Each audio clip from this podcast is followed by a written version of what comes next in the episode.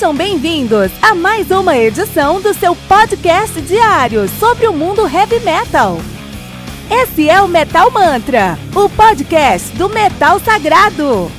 Lembrando que você pode nos mandar suas perguntas, sugestões, críticas, correções, elogios ou quaisquer outros comentários no nosso e-mail metalmantrapodcast@gmail.com.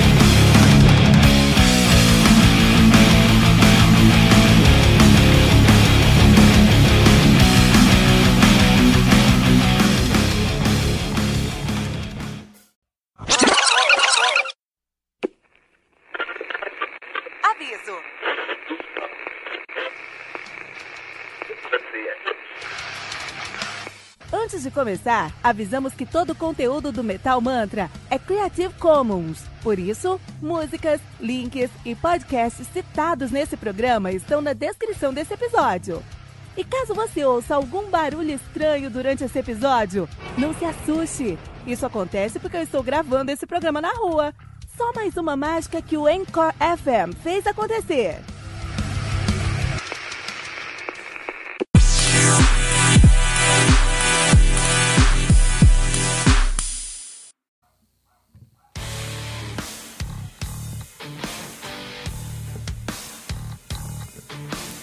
Só um minutinho, metaleiro, já vamos ouvir o episódio de hoje. Mas agora queremos te apresentar o Heavy Bulletin. O Heavy Bulletin surgiu como uma maneira de trazer o sangue nos olhos do metaleiro aposentado.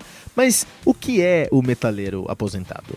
É o cara que na adolescência ouvia muito heavy metal, tinha cabelo grande, tocava numa banda e depois de um tempo a escola acabou, veio o vestibular, a faculdade, o trabalho, o IPVA do carro, o casamento, o apartamento, os filhos, os boletos, a academia, enfim, tá osso, né? Eu sei disso porque eu passo por isso também, mas eu nunca quis deixar a paixão que eu tenho pelo heavy metal morrer. E assim, eu comecei o meu podcast para falar sobre um álbum novo de heavy metal todos os dias. E para isso, eu tive que desenvolver uma curadoria, um processo interno para conseguir me manter a par das novidades do mundo do metal.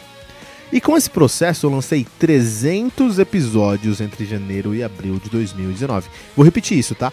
300 episódios em 4 meses. A maioria dos podcasts de heavy metal não chegou no episódio 200 ainda, com um ou dois anos de atividade. E isso só foi possível por conta do meu processo interno de curadoria. E é essa curadoria que eu acredito que é o modelo de monetização que eu sempre busquei.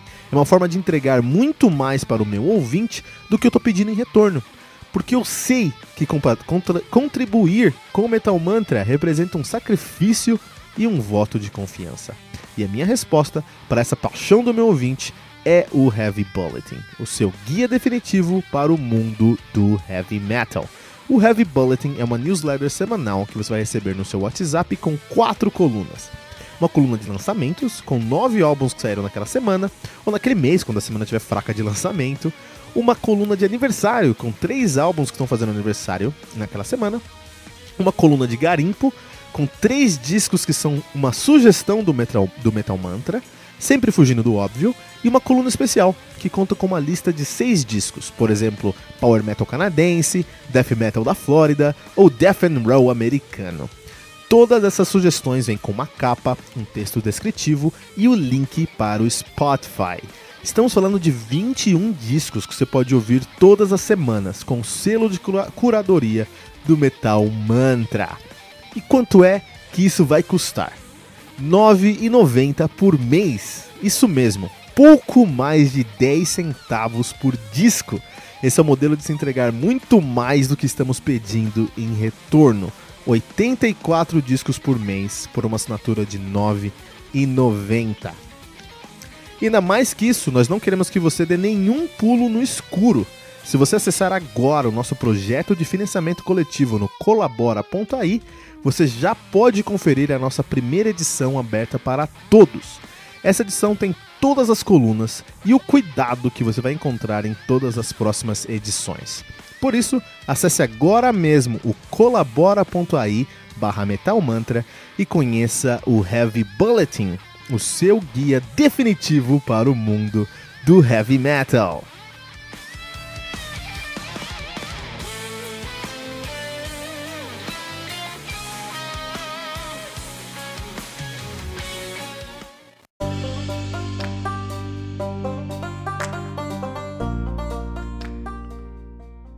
Berserker, do Eman Amarth, álbum lançado no dia 3 de maio de 2019 pela Metal Blade Records. O álbum conta aí com 12 músicas, totalizando 56 minutos de play.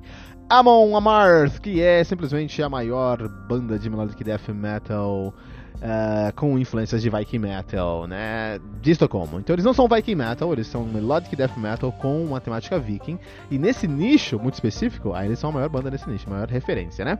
Os caras são de Estocolmo na Suécia, estão na ativa desde 92. De fato, de 82 a 90, 88 a 92, assumiu o nome de Scum que é um nome zoado, né? Ainda bem que eles mudaram em 92 para Amon Amarth. O nome Amon Amarth vem de. É Tolkiano, vem do Sindarin de Tolkien, é, vem do, do, de um livro de Tolkien. Que em Sindarin, a mão Amart significa literalmente Mount Doom, ou seja, o, o monte da destruida, destruição, né? É, que é o, é o vulcão lá em Mordor, onde o Sauron forjou o, um Anel. Muito legal, muito legal, Moamart aí. E essa influência tolkiana tá no CD dos caras agora no Berserk, vamos falar sobre isso também. O que acontece é o seguinte, né? Ah, os caras têm o seu, o seu debut de 98, One Cent from the Golden Hall, é, onde eles começaram a explodir cabeça sobre o que você pode fazer com a temática 20 Viking dentro do Death Metal, né? Melódico. Lançaram The Avenger em 99, perderam, perderam, cara. Estão lançando Avenger agora, meu. 2001, eles lançaram Crusher, em 2002 o Versus the World, 2004 Fate of the Norms, um dos seus maiores álbuns até o momento. E em 2006 With Odin On Our Side, em 2008 Twilight of the Thunder Gods, o maior álbum dos caras até o momento, 2011 o Sulphur Rising. E aí as coisas começaram a degringolar com 2013 The Silver of the Gods, a galera já não gostou tanto, o pessoal gostou ainda menos do Yoms Viking, e agora eles vão lançar o Berserker. É, que lançaram agora, né, dia 3 de maio, o Berserker do Amon Amar, a banda que atualmente é formada por Teddy Lundström no baixo, Olav Nicholson na bateria, Johan Hegg no vocal, Johan Sturberg na guitarra e Walgren na bateria. Muito legal, hein? Muito legal, muito bom. Amon Amarth, Amon Amarth com Berserker. Esse álbum aqui é um álbum que tem muita informação, né? É, eu fiz uma pesquisa muito legal para estudar esse álbum. Então eu escutei esse álbum muito e também pesquisei muito sobre esse álbum aqui. Então o que acontece é o seguinte: é, mais uma vez, os caras não são Viking Metal, os caras são Death Metal melódico, com temática Viking. Para ser Viking Metal, você tem que pertencer a uma cena específica, até regional. Monogarm tá nessa cena, alguns outros bandos nessa cena, nessa cena a Moamorth não tá. O que não é ruim, porque Viking Metal é muito menos interessante em questão sonora do que o Amon Amarth. O Amon é uma banda que consegue se destacar por trazer riffs extremamente simples, porém extremamente é, profundos para o seu som. É muito difícil você ser simples e ter conteúdo. É muito fácil você ter conteúdo quando você fala, tem três horas para falar, mas quando você é, ser simples, entregar uma mensagem rápida, com música, com riff, é muito difícil, cara. E os caras conseguem fazer isso muito bem, né? Um, os caras têm uma, uma uma bagagem tolkiana muito grande no som deles, até pelos, pela, pela, pelo nome deles, Amon Amarth, né? E eles não imaginam Tolkien como o Blind Guardian imagina Tolkien. Blind Guardian imagina The Bard Song, que é coisa bonita, né? O Amon Amarth não. Eles imaginam mais as batalhas de Tolkien e fazem sobre isso, né? De qualquer forma, os caras são referência dentro do Viking Metal, dentro do que a gente chama de Viking Metal, né? É, e é difícil para os caras inovar. É difícil para os caras inovar o Viking Metal, cara. Então, assim, a temática continua sendo Viking. Por exemplo, a gente tem uh, Berserker. Berserker era a fúria que Odin e o deus. Eu pesquisei sobre isso.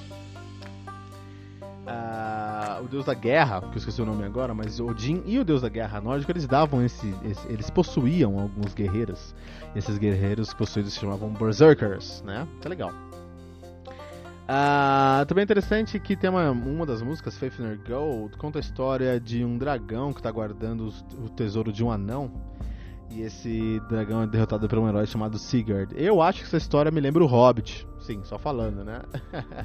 tem uma outra história também que é a Hachi, da música Hachi, que é um lobo. É muito legal essa história, porque conta a história de um lobo que, com, que ele controla a, a órbita da Lua e do Sol, assim, né? Da Terra, né? É, e tem um momento que o lobo decide comer o sol. E ele come o sol e dá início então a, Va a Ragnarok, né? Que é o fim do mundo nórdico. Muito legal, muito legal aí. essas referências, né? Como eles conseguem contar sobre isso. Eles estão tentando inovar, não em sua temática, mas em sua sonoridade. Esse álbum aqui ele tá com uma temática, com uma sonoridade menos clássica do Amor Marte. Quando a gente pensa em Amor Marte, a gente pensa em riffs que são mais simples e mais diretos e mais farofados. E eles estão tentando trazer mais maturidade, maturidade com novas camadas sonoras, novas propostas, uh, novos horizontes para dentro do som, né? E isso é difícil para um Amon Amarth, porque eles estabeleceram a maioria das regras que eles estão usando aqui. Como que você distorce as regras que você estabeleceu e ainda soa coerente? Isso é muito difícil para o Amon Amarth. E não, provavelmente eles conseguiram, mas vamos entender como é que, como é que isso vai acontecer, né? Uh, esse álbum aqui, o Berserker, é o álbum mais maduro dos caras até então. Em nenhum momento. Quando eu escuto o Amon Amarth, eu sempre quando eu comecei a gostar de Amon Amarth, eu me sentia meio constrangido de gostar, porque riffs como Pursuit of the Viking ou Twilight of the Tender God são riffs que são bons, mas são muito infantis até em sua estrutura, né? É um copiar-colar safado. Isso me dava um pouquinho de. É, é, eu gosto de Amarth, mas vou mostrar pro meu amigo que não conhece, não vou começar com Amon Amarth, né? O que é uma idiotice, porque os caras. É, essa era a proposta deles, não eram infantis até. Eu falo a palavra infantil porque os riffs de, por exemplo, Pursuit of the Viking é um riff que é, é, é chega a ser engraçado de tão é, familiar que ele parece pra gente, né? Mas esse álbum aqui ele tá muito mais maduro, cara. Você não encontra esses riffs assim, não encontra esses trabalhos jogados. Eles trabalharam cada uma dessas camadas para criar ali uma narrativa sonora do começo ao fim da música, cara. Isso é muito interessante desse ponto de vista. Tem muito, muito menos farofa, muito menos farofa, né? E é um, é um álbum que eu tenho certeza que vai dividir a fanbase, porque é um álbum que eu nunca vi o Amon Amarth usar tanto violão quanto usou nesse álbum aqui, né? Então é um álbum para dividir a fanbase mesmo, cara. Os caras fizeram isso de propósito nesse contexto. Amon Amarth Berserker, aqui no Metal Mantra.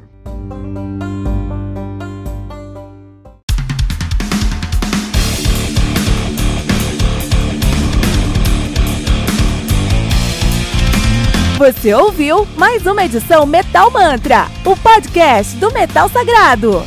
Apresentação: Kilton Fernandes. Não deixe de compartilhar a palavra do metal compartilhando esse episódio, usando a hashtag Metal Mantra.